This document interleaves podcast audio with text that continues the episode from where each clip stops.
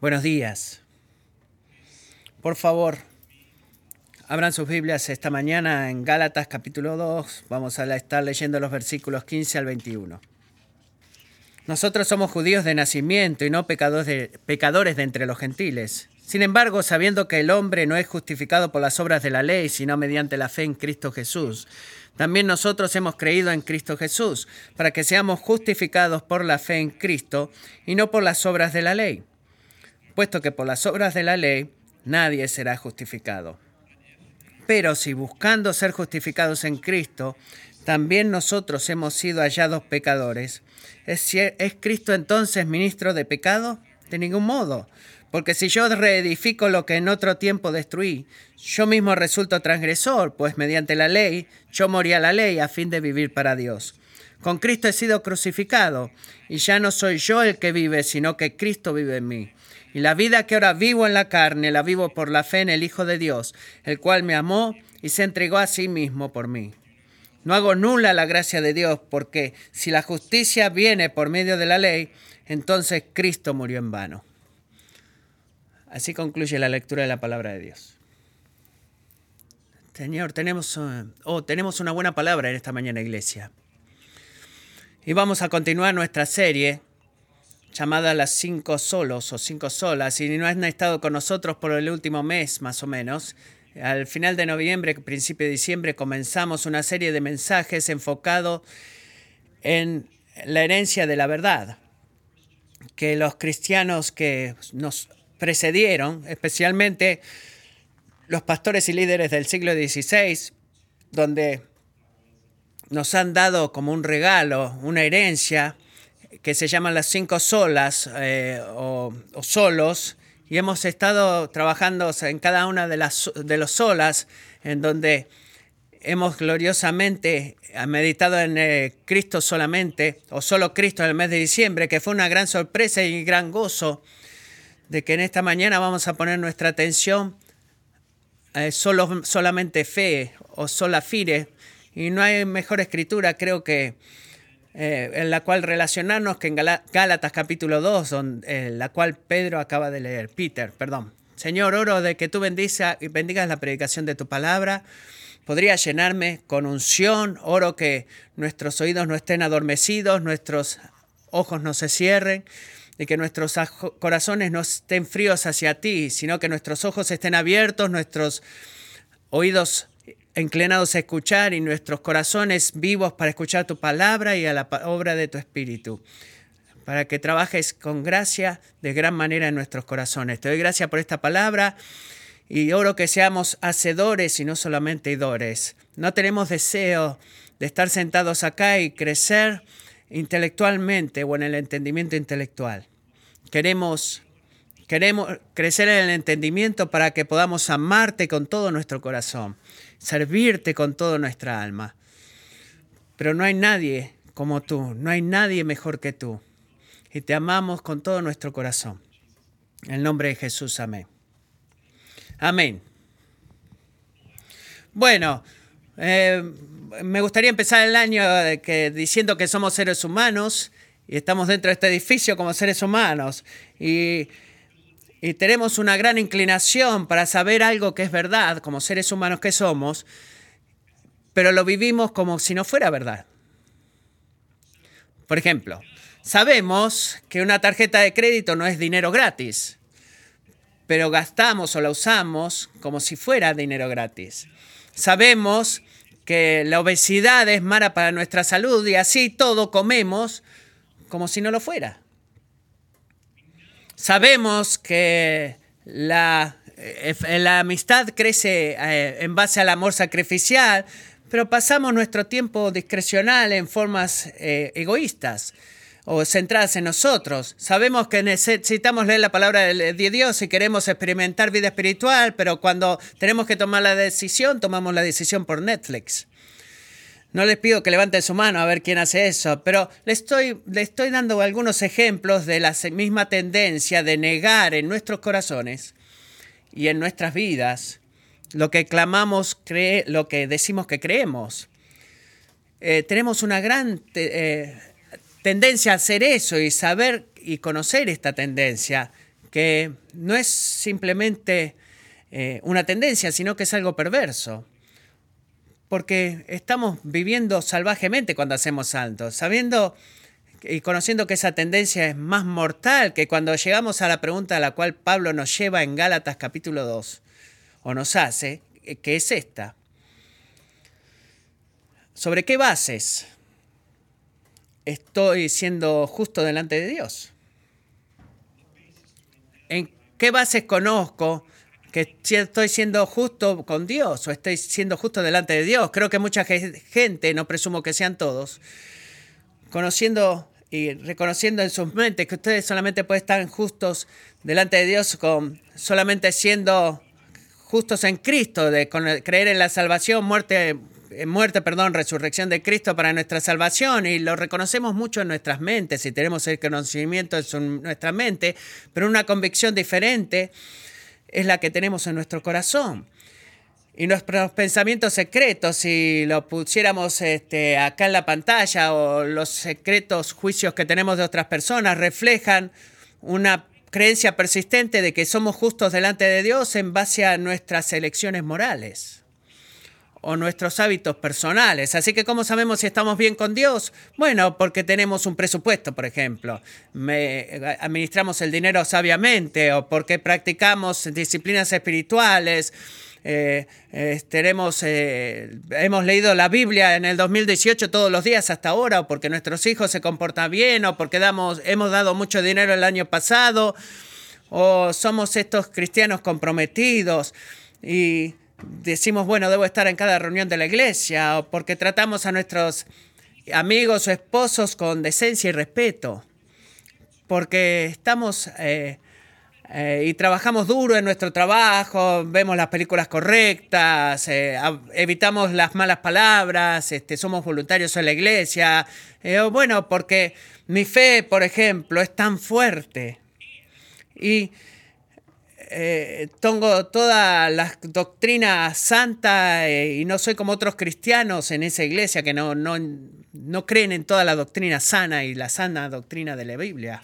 Así que tengo que agregar esto, que verdaderamente esa no es la respuesta que Pablo le está dando a esta pregunta. ¿Cómo sabemos que estamos bien con Dios, que somos justos delante de Dios? Y para todos ustedes que se dicen a ustedes mismos que salen en este momento, eh, muchos de los niños ahí dicen, yo sé, yo sé, maestro, la respuesta. Como dirían los niños ahí en la escuela dominical, les hago esta petición en este momento.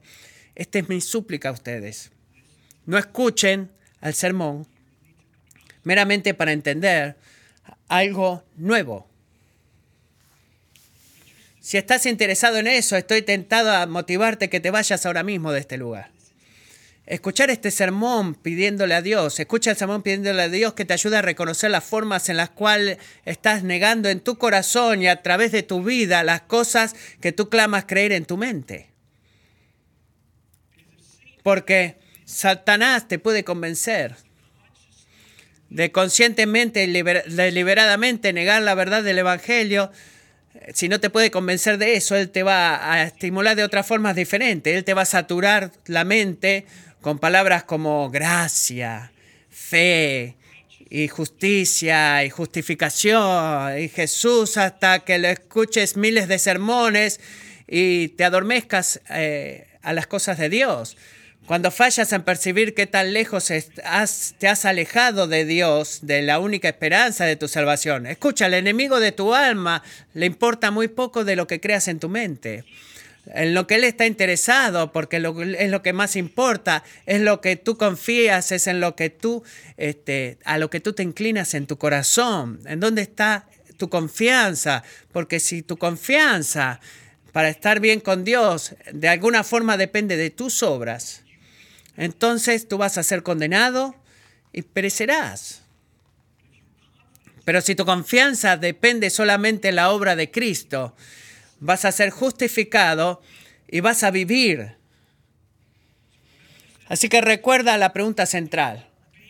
¿Sobre qué bases podemos estar bien delante de Dios? Ese es el tema sobre la mesa en esta mañana y la primera forma que Pablo responde es de forma negativa.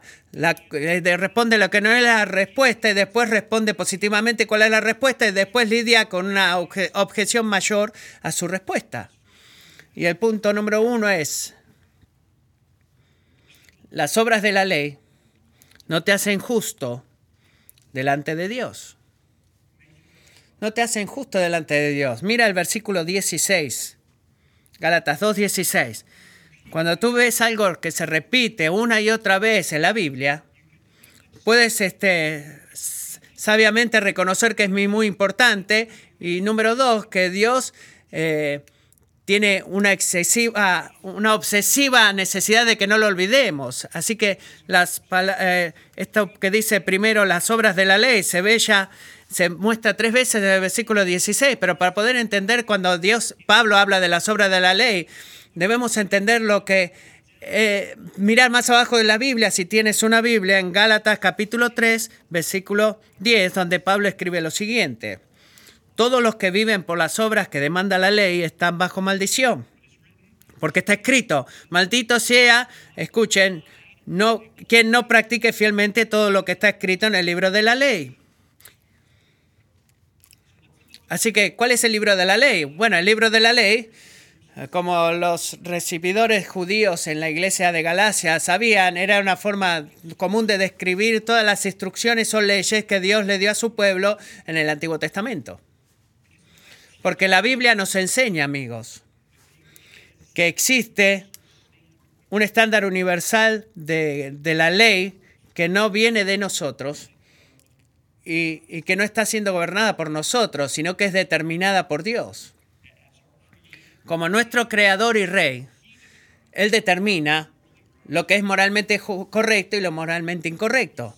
Así que cuando tú ves en el versículo 16 del capítulo 12 de Gálatas que la gente no es justificada por las obras de la ley. La ley ahí no es lo que tú piensas que es correcto, o lo que yo crea que es correcto, o lo que otras personas piensen que es correcto, sino lo que, Dios dice que es correcto, porque Dios es el quitador de la ley. Él es quien es. Así que cuando Pablo habla de las obras de la ley, él está hablando de la obediencia a la eh, palabra escrita de Dios, a la ley escrita de Dios y hacer todo lo que Dios manda y nada de lo que Dios prohíbe. Y es esa obediencia a la obra de la ley, la cual Pablo argumenta tres veces en el versículo 16, que es completamente inadecuado como medio de justificación. Ahora, para ser justificados, hay muchas palabras para definir acá. Pablo usa esa palabra, simplemente significa ser declarado. Justificado es ser declarado justo delante de Dios, y es lo único que significa. Es una, un acto legal instantáneo, un veredicto, si lo quieres llamar así, del Dios, del juez del universo, del universo por el cual nos cuenta como justas, justos a la misma manera que Él es justo, y santo como Él es santo, y nos da la bienvenida a su presencia de la manera correcta. No es un veredicto, no es una decisión que nosotros podemos tomar. No es tu juicio, sino que es el juicio que Dios hace, eh, cual, es por eso que notamos en el versículo 16 que la justificación es siempre pasiva. Eh, no es algo que hacemos, es algo que ha sido hecho en nosotros. Dios es el actor eh, o el autor. Nosotros somos los recibidores, somos el objeto de esa gracia. Y tres veces en este versículo Pablo nos dice que no somos justificados por las obras de la ley. La primera vez que lo dice es general, la segunda vez es más personal y la tercera vez es universal por las obras de la ley. Miren el final versículo 16, nadie será justificado. Ahora, ¿por qué ese es el caso? ¿Por qué sucede que nuestra conducta moral, nuestra obediencia a los mandamientos de Dios eh, es desesperanzador y totalmente inadecuado como la base para que Dios nos declare a nosotros justos. Bueno, no es complicado de decir, espero que no digas, bueno, ah, bueno, verdaderamente no lo sé. Si somos honestos, todos sabemos. Romanos 3:23 dice, por cuanto todos pecaron y no alcanzan la gloria de Dios. La razón por la cual tú no puedes ser justificado o ser hecho justo delante de Dios en, base a las obras tuyas es que ninguno de nosotros somos perfectos. Todos desobedecemos la ley de Dios y no solamente una o dos veces, sino una y otra vez, incluyendo las leyes más grandes. ¿Qué es lo que dice Jesús? Si tú odias a alguien en tu corazón, tú eres culpable de crimen, de asesinato. O si tú eh, deseas a alguien en tu mente, eres culpable de adulterio. Al grado de que tú quizás estés sentado acá escuchando a mí y, clames por la diferencia, sea la forma que tú pienses de tú mismo y que me digas, hey, espera un minuto, William, soy una persona decente, soy una buena persona. Bueno, sabe esto, esa convicción es solamente sostenible porque tú te comparas a ti mismo con el hombre o con otros hombres. Es la única forma que funciona esa forma de comparación. Pero no es lo, que tenemos que hacer compararnos con hombres, sino compararnos con Dios. Escuchen estas palabras de Francis Turretin. Pero cuando nos elevamos al tribunal celestial y ponemos ante nuestros ojos al juez supremo, por cuyo brillo se oscurecen las estrellas, a cuya fuerza se derriten las montañas,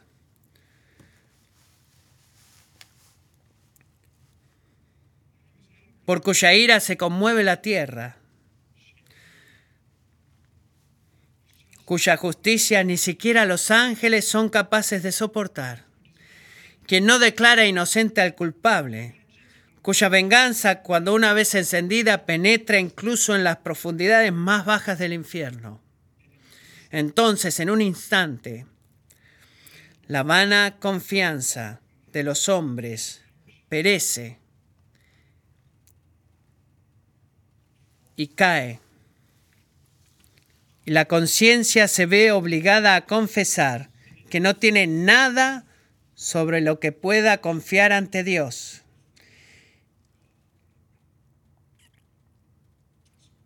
Y así clama junto a David, si tú, oh Señor, solo marcaras las iniquidades, oh Señor, ¿quién podría permanecer de pie? Amigo, el punto acá es de Dios dándonos su ley. El punto final de esto, de que Dios nos dio su ley, fue para probar a nuestros corazones arrogantes, vez tras vez tras vez, de que no somos justos como lo es Dios. Es el punto fundamental de la ley de Dios, de saber de que la obediencia de tu parte jamás podrá cambiarlo. ¿Por qué? Porque nuestra obediencia nunca es perfecta. Tú desobedeces la ley de Dios en un punto y ¿qué va a decir Dios? Bueno, tú eres culpable de haber quebrantado toda la ley. Toda, toda la, la ley completa de obras, justicia, eh, de justificarme a mí mismo delante de Dios y hacerme a mí mismo justo delante de Dios, toda esa obra se desvanece o se destruye cada, en el mismo momento en que tú fallas a una sola de las leyes de Dios, todo ese trabajo que haces. Pero te voy a decir que, y advertir que, bueno, ojalá pudiera ser así.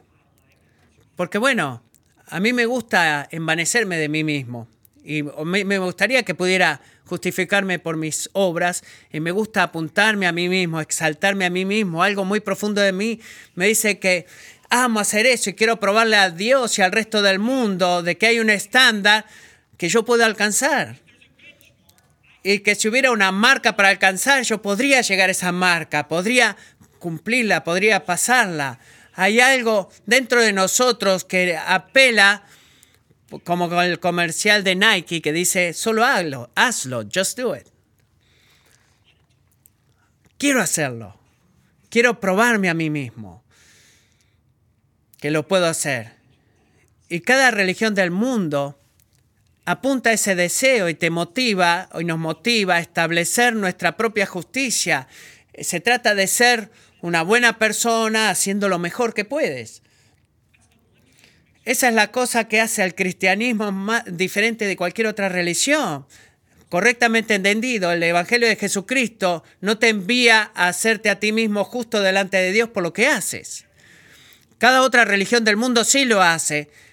Y esa es la cúspide de la arrogancia y eh, el orgullo. Y te advierto que si quieres jugar ese juego, existe solamente que tú estás probando. Y mira el versículo 17, Gálatas 2.17. ¿Te pruebas a ti mismo ser?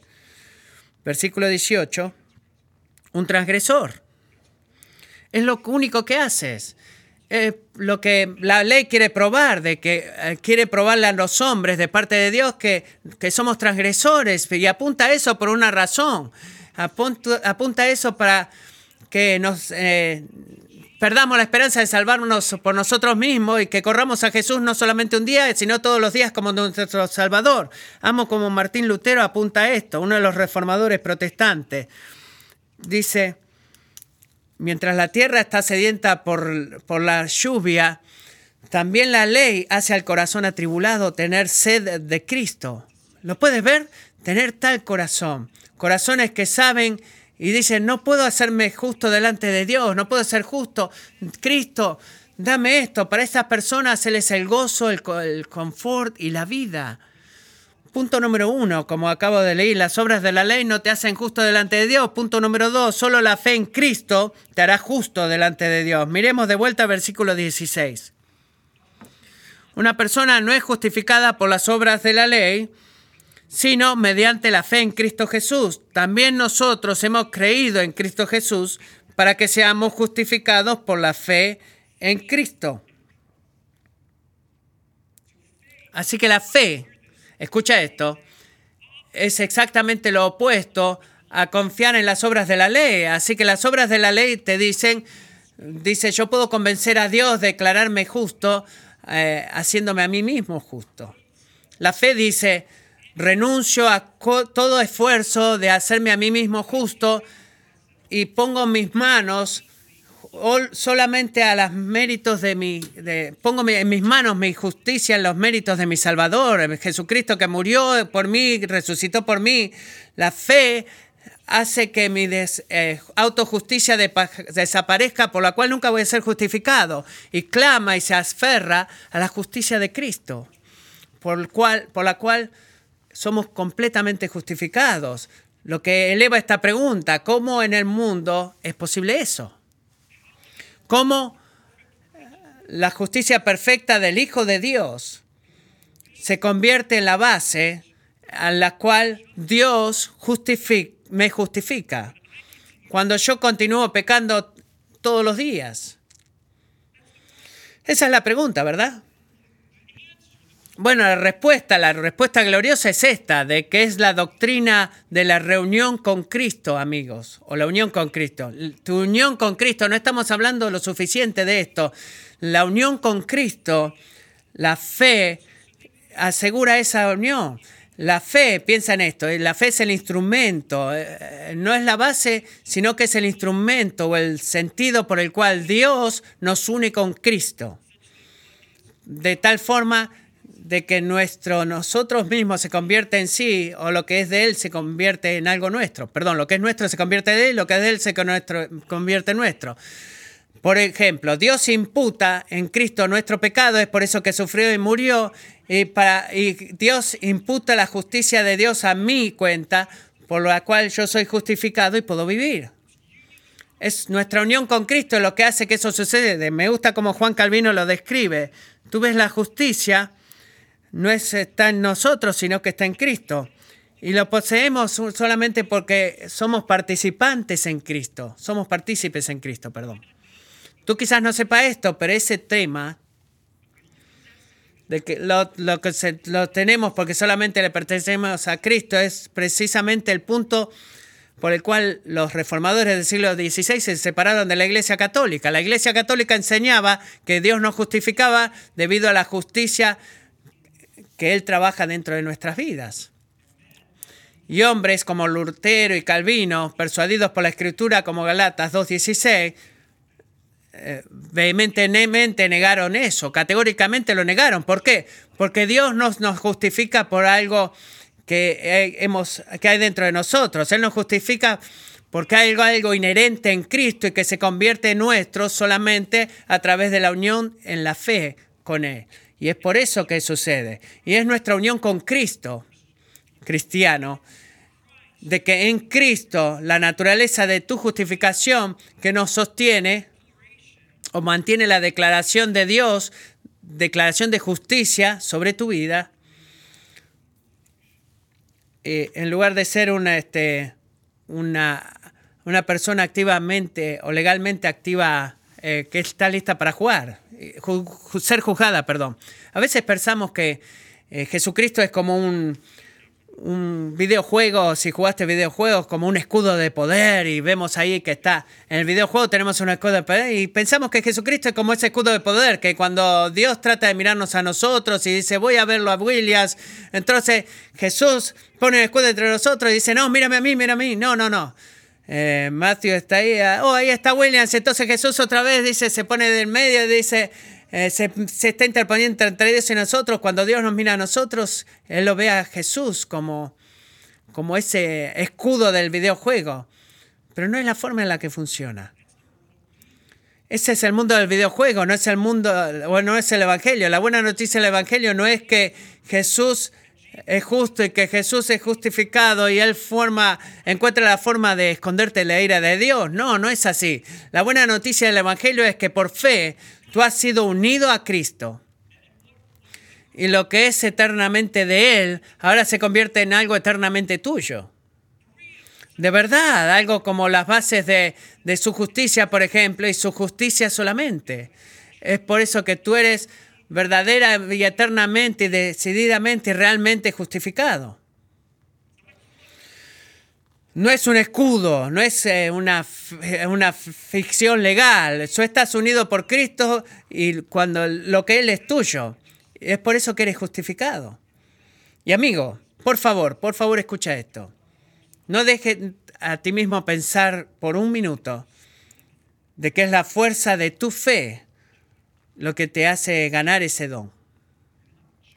No eres justificado debido a tu fe. Tú puedes tratar de creerlo, pero no es verdad. No eres justificado por tu fe, eres justificado debido a, la justicia de Cristo. ¿Está bien? La fe es simplemente el, medio en el cual podemos aferrarnos a su justicia. Y en ese sentido es el instrumento de nuestra salvación, no es nunca la base. la fe no te hace a ti justo porque tu fe nunca va a ser perfecta. ¿Verdad? No es, no es ciencia. Nuestra fe siempre está mezclada con duda, con incertidumbre. Eh, ¿Cómo somos justificados? Bueno, somos justificados a través de la fe y la fe es, el instrumento porque la fe nos, nos une a la justicia de Cristo y es la base de su justicia que somos justificados, no la base de nuestra fe. Escuchen lo que Martín Lutero dice en este punto. Por lo tanto, Cristo, tomado por la fe, y viviendo en el corazón es la verdadera justicia cristiana. Por lo cual Dios nos considera justos y nos da la vida eterna. Esta es la verdad del Evangelio. Amén. También es el artículo principal de toda la doctrina cristiana, en la que consiste el conocimiento de toda piedad. Cuando un hombre como Luther dice algo así, Lutero dice toda la doctrina cristiana, este, todo el conocimiento de toda piedad, presta atención. Lo más necesario es, sigue diciendo él, por lo tanto, que conozcamos bien este artículo, lo enseñemos a otros y lo golpeemos en sus cabezas, en nuestras cabezas continuamente. Leí eso y dije, de verdad, ¿dónde está tu editor? Pero verdaderamente tiene razón. Sin pedir disculpas, es precisamente lo que traigo de decirles. Golpéalo dentro de tu cabeza, mi cabeza. Mis buenas obras no pueden hacerme justo delante de Dios. Solamente la fe en Cristo Jesús te hará justo delante de Dios. Y necesitas eso, martillarlo en tu cabeza. No debes olvidar nunca eso. Los Gálatas lo necesitaban desesperadamente. Y como no como a menudo nosotros hacemos, a veces lo hacemos, es debido a porque ellos estaban alejando de la justificación por fe, estaban tentados a volver a confiar las obras de la ley para hacerlos a ellos justos delante de Dios. Y escucha, si aparente hacer de todo el libro de los Gálatas, que por lo menos parte del problema fue de que ellos había falsos maestros este, enseñándoles eso, judíos que les decían esto. Todo esto de la fe solamente, amigos, este, eh, completamente desestima la necesidad de las buenas obras y la obediencia. Incluso se les llamó a los, a Gálatas, si miras al versículo 15, les llamó pecadores gentiles, porque estaban convencidos de la enseñanza falsa, que el Evangelio de Pablo verdaderamente era... Eh, el Evangelio de Pablo decían ellos que decía podías pecar sin consecuencias y sos justificado por fe, entonces no por las buenas obras, entonces ¿por qué te vas a preocupar en obedecer a Dios? Bueno, el versículo 17, mira lo que dice. Pero si buscamos ser justificados en Cristo, también nosotros hemos sido hallados pecadores. ¿Es Cristo entonces ministro de pecado? Bueno, Pablo lidia con esa objeción de tres formas. Les dije que iba a responder la pregunta negativamente, de no es las buenas obras, positivamente, fe solamente en Cristo, y ahora lidia con la objeción de que, bueno, si es por, por, por fe, ¿para qué eh, preocuparse en hacer buenas obras? Bueno, él ataca a los que lo niegan. No, no hace eso, o absolutamente no. Este hombre nunca hizo eso vuelve la lógica de los judíos sobre sus propias cabezas. Entonces le dice a los Gálatas esencialmente, imagina que tú te unes a estos falsos maestros y te pones a ti mismo bajo el yugo de la ley como medio de justificación. Bueno, vamos a eh, pensar que estamos haciendo así. ¿Qué es lo que tú estás viendo? Que hay una, un resultado posible, que la, que tú, la ley que tú estás buscando obedecer y hacerte junto delante de Dios, bueno, lo que te va a provocar es ser condenado. Es garantizado que en el versículo 18 te vas a hacer encontrado un transgresor, como dice el verso 18, y ese es todo el punto de la ley. Así que lo niega, vuelve la lógica de vuelta hacia él, y el versículo 19 y 20, él lidia con lo opuesto, diciendo que cuando somos, cuando confiamos en Cristo solamente, para hacernos justos delante de Dios, el resultado de eso no es una vida de licencia que puedo pecar sino una vida de santidad. Pablo esencialmente dice, mira al versículo 19 y 20. La fe en Cristo es la única forma en la cual puedes ser justificado debido a tu unión de fe en Cristo y no solamente resulta en declararte justo, sino que resulta en ser hecho justo. Punto número 3. Compartir la muerte de Cristo es compartir la vida de Cristo.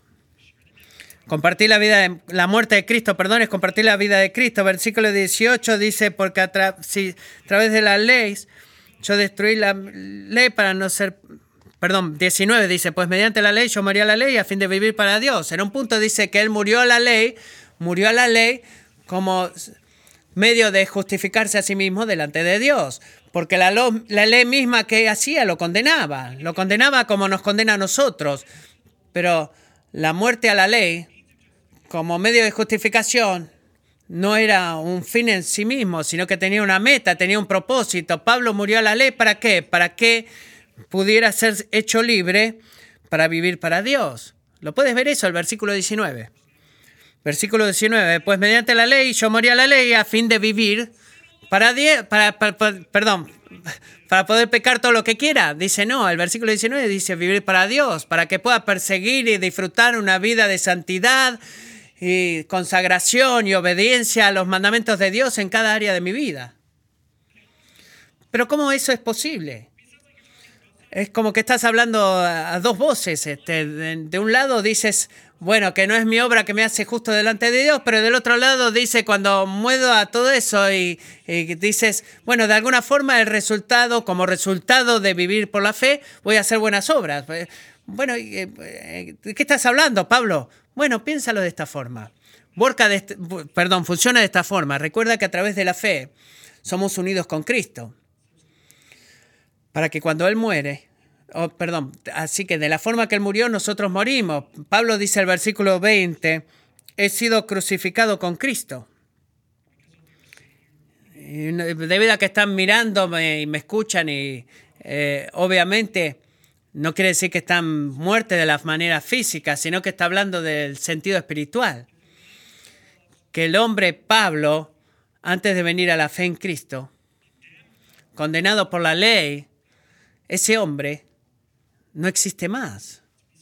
Es lo que Pablo está diciendo. ¿Por qué? Porque la unión con Cristo tiene una obra como un momento un momento decisivo y cambio en la vida de Pablo que lo ha hecho un hombre nuevo, una nueva creación. Hay un principio nuevo de vida espiritual y poder y trabajando en Pablo que no solamente viene de Cristo como un tipo de, de un paquete espiritual de, feliz Navidad, acá te doy un poco de fortaleza espiritual. No. ¿Cuál es este principio? Miremos el versículo 20 he sido crucificado con Cristo ya no soy yo el que vivo, sino que Cristo vive en mí. En otras palabras, no es de que Jesucristo nos da un principio espiritual de poder, sino que nos da, se da a Él mismo a nosotros. Cristiano, si tú estás en Cristo, Cristo Jesús en este momento, no está solamente sentado en el cielo en algún lado, sino que Él está viviendo dentro tuyo. Él habita dentro de ti a través del Espíritu Santo que te ha dado, el Espíritu de Dios mismo. E incluso ahora Él está trabajando para hacerte, el Espíritu de Dios, santo como Jesús lo es. Y hacerte justo como Jesús lo es. Como Pablo le dijo a los filipenses, que es Dios que obra en ti. Para el compartir la muerte de Cristo es compartir la vida de Cristo, porque ambas son encontradas en unión con Él. Ahora, Debemos tener mucho cuidado en esto. Y esto va a requerir un poco de jugo.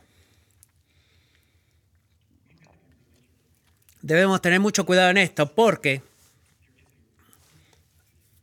hay una gran diferencia, un mundo de diferencia entre ser justificados o ser declarados justos por Dios y ser santificados o ser hechos justos por Dios una diferencia enorme. Así que síganme en esto. Es a través de la fe en Cristo que somos justificados, hechos justos delante de Dios. No contribuimos en nada en nuestra justificación. No es un esfuerzo cooperativo, tú haces un poco y Jesús hace el resto. No, Cristo hace todo. ¿Por qué digo eso? Bueno, porque en el contraste en el versículo 16 no puede ser más notorio. Una persona no es justificada por las obras de la ley, pero a través de la fe en Cristo, tú no recibes ambas, es una o la otra. La primera nunca funciona, la segunda siempre funciona. Y eso significa, por favor escucha esto, eso significa, cristiano, que tú no puedes ser más o menos justo a los ojos de Dios mañana de lo que, él, de lo, que lo eres ahora. Piensa en eso. Porque la base de nuestra justificación no es nada menos que la obra perfecta de Dios mismo, o la justicia perfecta de Dios mismo. Y Dios no está por volverse más justo mañana de lo que lo es hoy. Y, tampoco tú puedes ser más justificado, más aceptado, más bienvenido, más merecedor del amor y el afecto de Dios en Cristo de lo que tú lo eres hoy. Tú eres bienvenido delante del Padre o tu bienvenida delante del Padre no depende más del carácter incambiable de la justicia del Padre. Y eso es increíble. Eso dice, como Martín Lutero dice, que la justicia de Dios no es algo que solamente está sobre mí como una ley que me condena, sino que es un don de Dios que me da a mí a través de la fe en Cristo Jesús. Ha dado el mundo, lo ha puesto al mundo patas para arriba. Somos justificados por fe solamente, pero la fe por la cual somos justificados nunca, está, nunca va sola. Es evidente. Está acompañada por una vida de buenas obras. Para que todo aquel que es verdaderamente justificado va a ser inevitablemente santificado. ¿Por qué digo eso? Bueno, porque otra, la unión con Cristo eh, debemos hacer una distinción en esto. Aunque podemos distinguirlo justificación y santificación, dice Calvino, Cristo los contiene ambos inseparablemente en sí mismo. Tú no puedes más escoger una de, ellas y, partir a Jesús al medio. Y es lo que Pablo está llegando en esto cuando él declara que es Cristo que vive en mí. El versículo 20. Por lo que ahora, la vida que ahora vivo en la carne, de la forma judía de pensar, la vivo por la fe en el Hijo de Dios, en una forma de experiencia. Ahora, hay un punto acá que Pablo hace, un punto final, y debemos escucharlo. Por favor, escucha esto. Nuestra vida entera en Cristo es, es crítica para tu santificación como lo es para tu justificación. La fe en Cristo es crítica para tu justificación. ¿Por qué digo eso? Mira el versículo 20, iglesia. En la vida que ahora vivo en la carne, la vivo por la fe en el Hijo de Dios, el cual me amó y se entregó a sí mismo por mí. Punto número cuatro, vamos ahora. Nuestra vida entera en Cristo es una vida de fe. Nuestra vida entera en Cristo es una vida de fe. Esto es lo que tendemos a hacer para aquellos que apuntan al obvio y dicen, tendemos a pensar en la vida cristiana, regocijo, celebración y estamos bien con Cristo, tenemos esta nueva relación con Dios y eso se trata de ser una buena persona y decimos, bueno, estoy libre de hacer eso, es a través de la fe en Cristo que soy hecho justo delante de Dios y tenemos mucha gratitud, nos bautizamos, la iglesia aplaude y se siente muy bien. Y luego comenzamos a tratar de seguirle. el tema del discipulado y, seguirlo en nuestras vidas y descubrimos lamentablemente muy rápido que seguir a Cristo es muy duro, muy duro, incluso para los pastores. Y muy rápidamente el gozo que solíamos experimentar al principio se desvanece. No es el mismo gozo.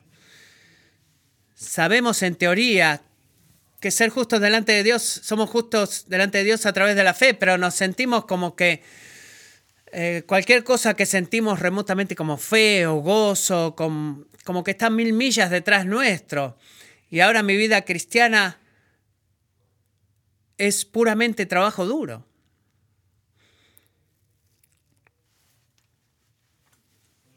Hermanos y hermanas, eso es precisamente lo que Pablo niega el versículo 20. Mira de vuelta el versículo 20.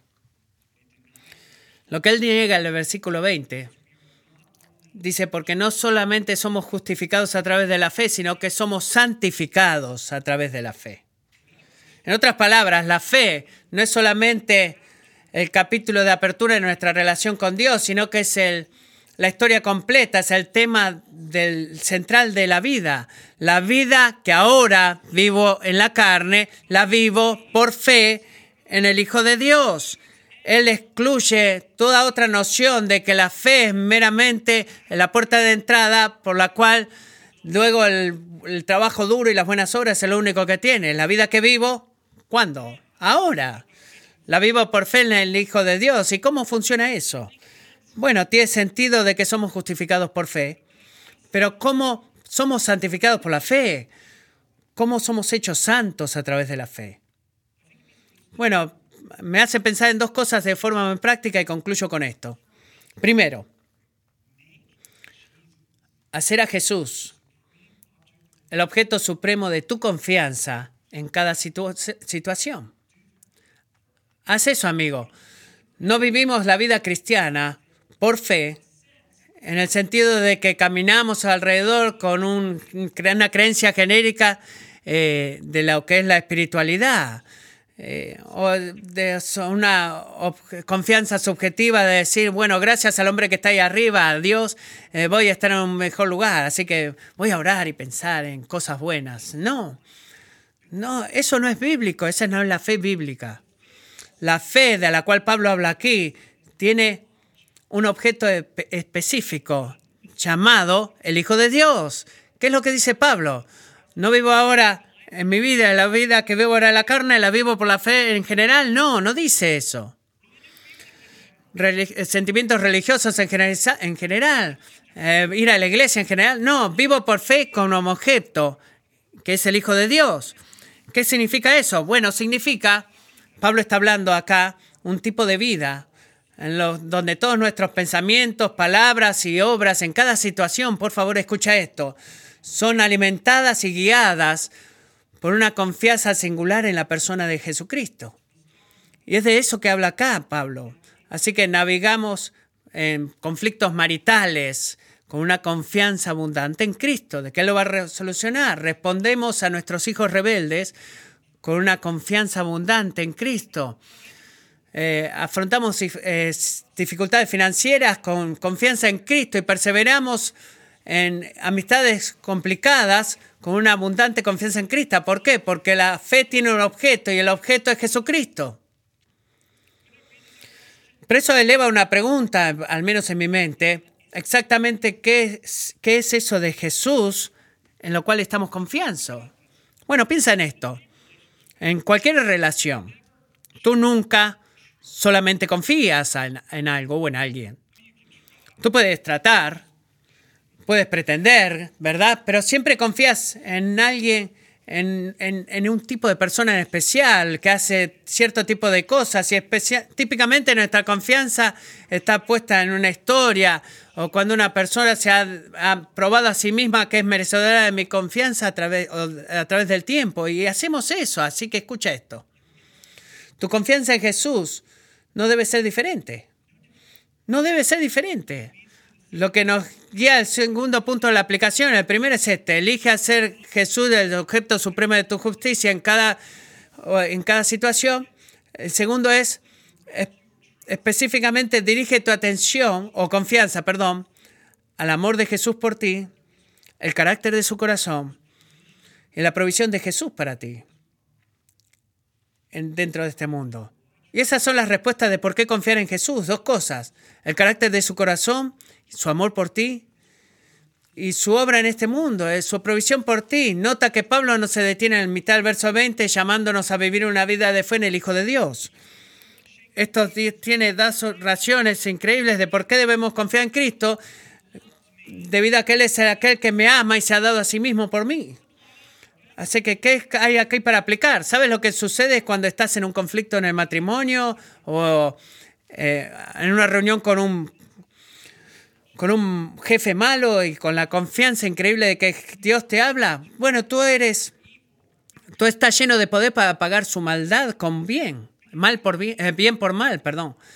Porque él, eh, no estás ahí para ser confirmado por esa persona, no estás ahí para ganarte el amor de esa persona, sino que ahora ya tienes todo el amor y, la aprobación del amor de Dios, que es el único que importa, tienes la aprobación de Él y cuando necesitas muy poco a la gente, sorpresa, sorpresa, cuando necesitas menos el amor y la aprobación de la gente, los puedes amar más. Te voy a dar un ejemplo. ¿Sabes lo que sucede cuando estás en un año de eh, enfermedad física y enfrentas eso con una confianza de que Jesús se ha dado a ti, eh, se ha dado a sí mismo por ti. Bueno, esto es lo que pasa. Tú no vives con temor paralizante de lo que va a suceder mañana por mi enfermedad o por mi falta de dinero, sino que vas a confiar que el Dios que ha dado su sangre completa por ti y no es glorioso solamente, sino que es el regalo más precioso que alguna vez alguien te pueda haber dado. La sangre de Cristo. No hay nada más valioso en el universo que la vida de Dios mismo.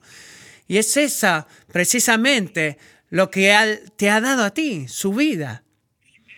Y si tú entras en esa situación financiera complicada o tu enfermedad física o dificultad con la confianza en la abundante confianza de Cristo, de que dio su vida por ti, entonces tú no estás ansioso o preocupado porque tú sabes que ciertamente no vas a fallar, Dios no va a fallar en proveer todo lo que necesitas para la vida y la santidad que necesitas. Vivir por la fe en el Hijo de Dios significa confianza en Jesús, en el amor de Jesús por nosotros y en su provisión por nosotros en cada situación que tengamos que atravesar.